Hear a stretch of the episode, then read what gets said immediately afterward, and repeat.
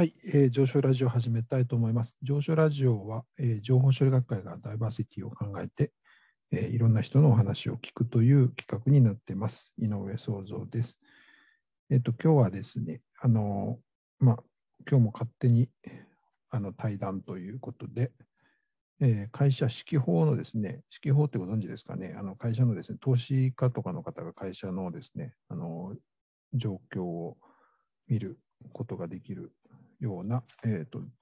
雑誌というかですね、東洋経済新報社が出してるんですけれども、この、えーと、指揮法のですね、まあ、記者が、えー、徹底使いしたと書いてる、えー、業界地図2023年版というものをですね、ちょっとあのご紹介したいと思います。えー、勝手に対談なので、まあ、指揮法の記者と勝手に対談という感じですかね。でこれはですね、あの背表紙にも書いてるんですが、投資、就活、ビジネスの大定番ということで、投資家の方もですけれども、まあ、就活とかですね、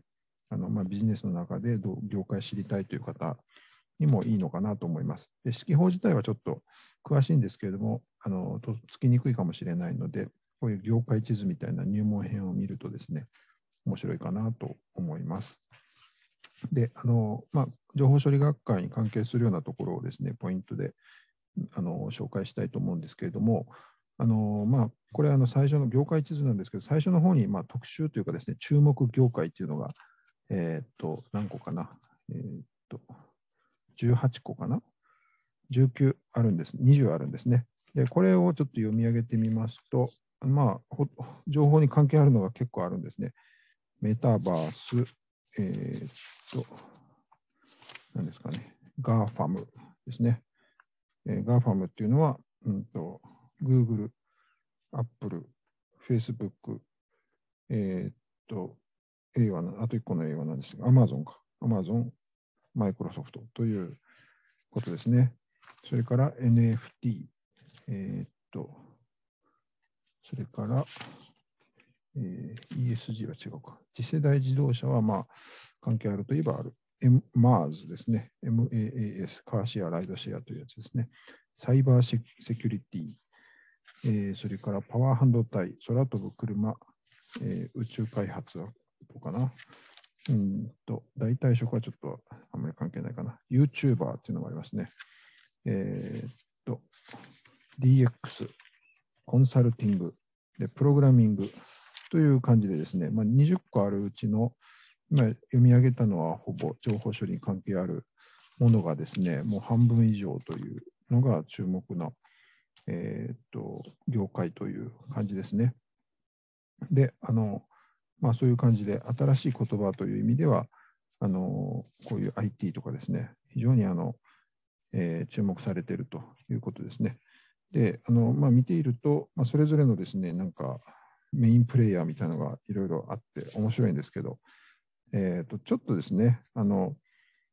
ちょっとこう、なんていうか、恣意的とまでは言いませんけれども、あのちょっと苦し紛れにまとめてる部分もあるなと思ったりも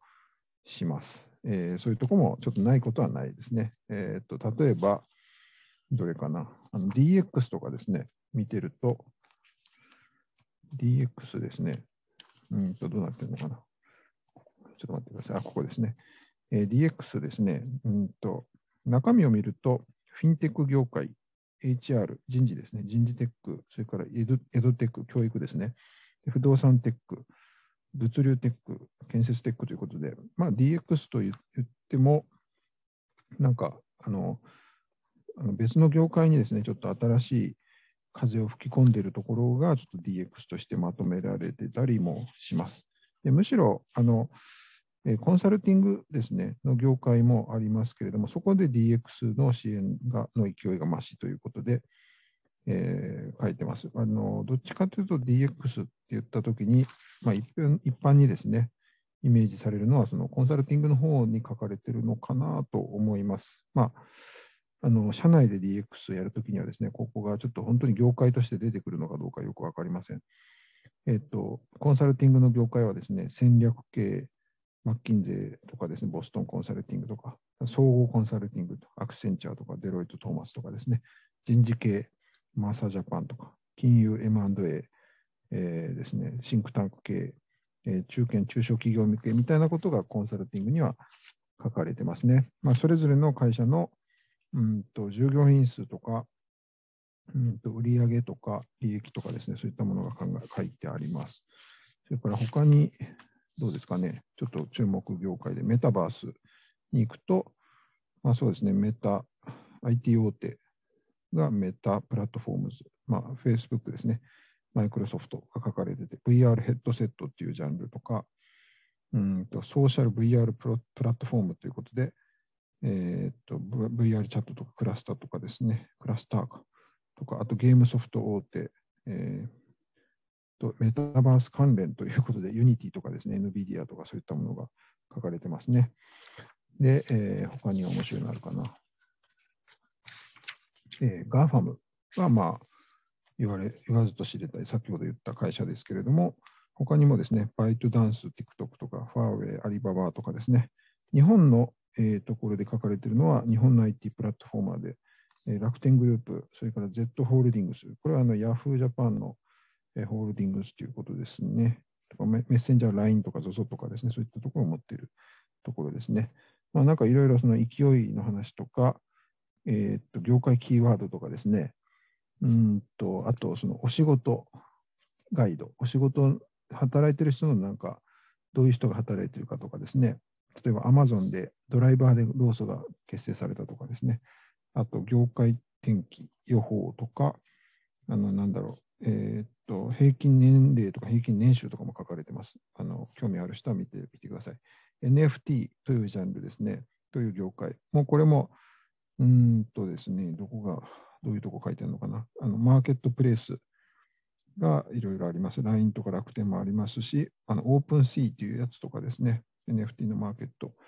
それから UM っていうのは、これ YouTuber のマネジメント会社なんですが、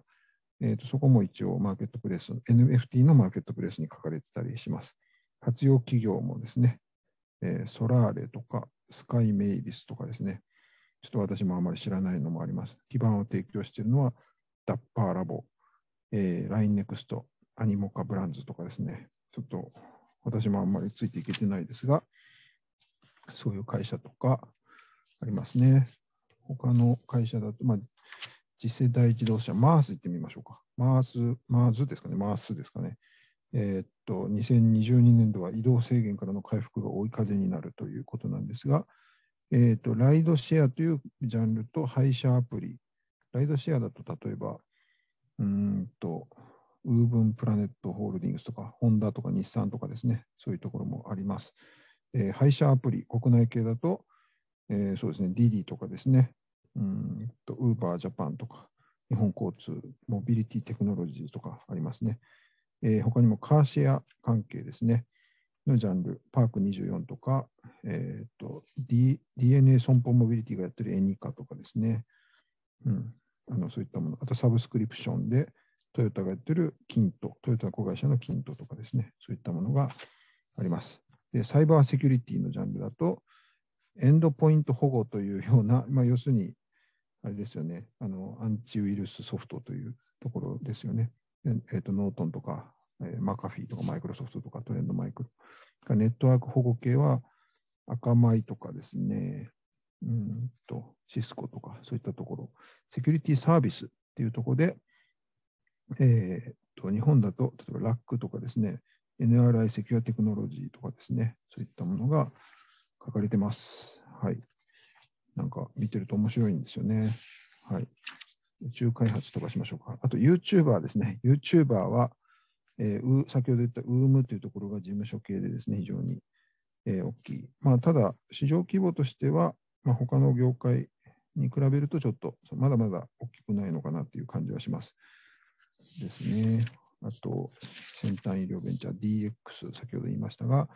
DX は、えー、もう一回言うと、フィンテックが例えばマネーフォワードとかですね、こういうあの会計とかですね、えーと、フリーとかですね、あのクラウド会計システム、えー、HR テック、あの要するに人事ですね、はリクルートホールディングスとか、うんとスマート HR とか、アトラエビジョナルとか、いろいろありますね。えー、教教育のエドテックは内田陽子さんとかもあるんですね。結構、えー、部門売上高は多いですね。ダストシステムもあります。えー、不動産テックはライフルさんとかね、えー、GA テクノロジーズとか、うんと、物流テックは無人とか、あのアームロボットだそうですね。うんと建設テックはスパイダープラスとか、ちょっと私も本当わからないところがあります。えー、コンサルティングは先ほど言いましたね。あと、プログラミングちょっと最後に言います。えー、このプログラミング業界というのはちょっとですね、えっ、ー、と、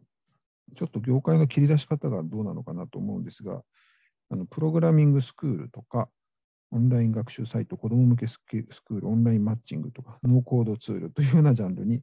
なっています。なので、ちょっと本当にエンジニアが働いているあの業界というよりは、そのプログラミングというですね、まあ、教育ですね、どちらかというと、というような部分で、で、ここで書いてるサブタイトルがですね、エンジニア不足で市場は拡大傾向と、ただ参入障壁は低いということで、まあ、結構市場は拡大してるんだけど、えー、っと、まあ、参入障壁は低いので、まあ、安価な教材が普及して、えー、生き残るには他社にない強みが欠かせないみたいなことが書かれているわけですね。はい。というわけで、えー、っと、今日はですね、あの、ちょっと勝手に対談ということになってますけれども、えー、会社指揮法の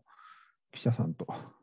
勝手に対談しているという形で、業界地図という本をですね、のちょっと冒頭のですね、注目業界というところをちょっと紹介してみました。あの数字はあんまり言いませんでしたけど、あの市場規模がですね、国内とか世界的な市場規模とか、売上、それから利益とかですね、そういったものもあの書いてあるので、興味がある方は読んでみてもらうといいかなと思います。はい、えー、上昇ラジオではですね、情報処理学会がいろんな方のダイバーシティを考えるということで、えー、いろんな人の話を聞いてますが、今日はですね、ちょっと業界を全体を見てみようということで、えーと、全体のですね、まあ、特に注目業界ということで、えー、情報関係の注目業界を少し眺めてみました。はい。じゃあ、井上創造がお送りしました。どうもありがとうございました。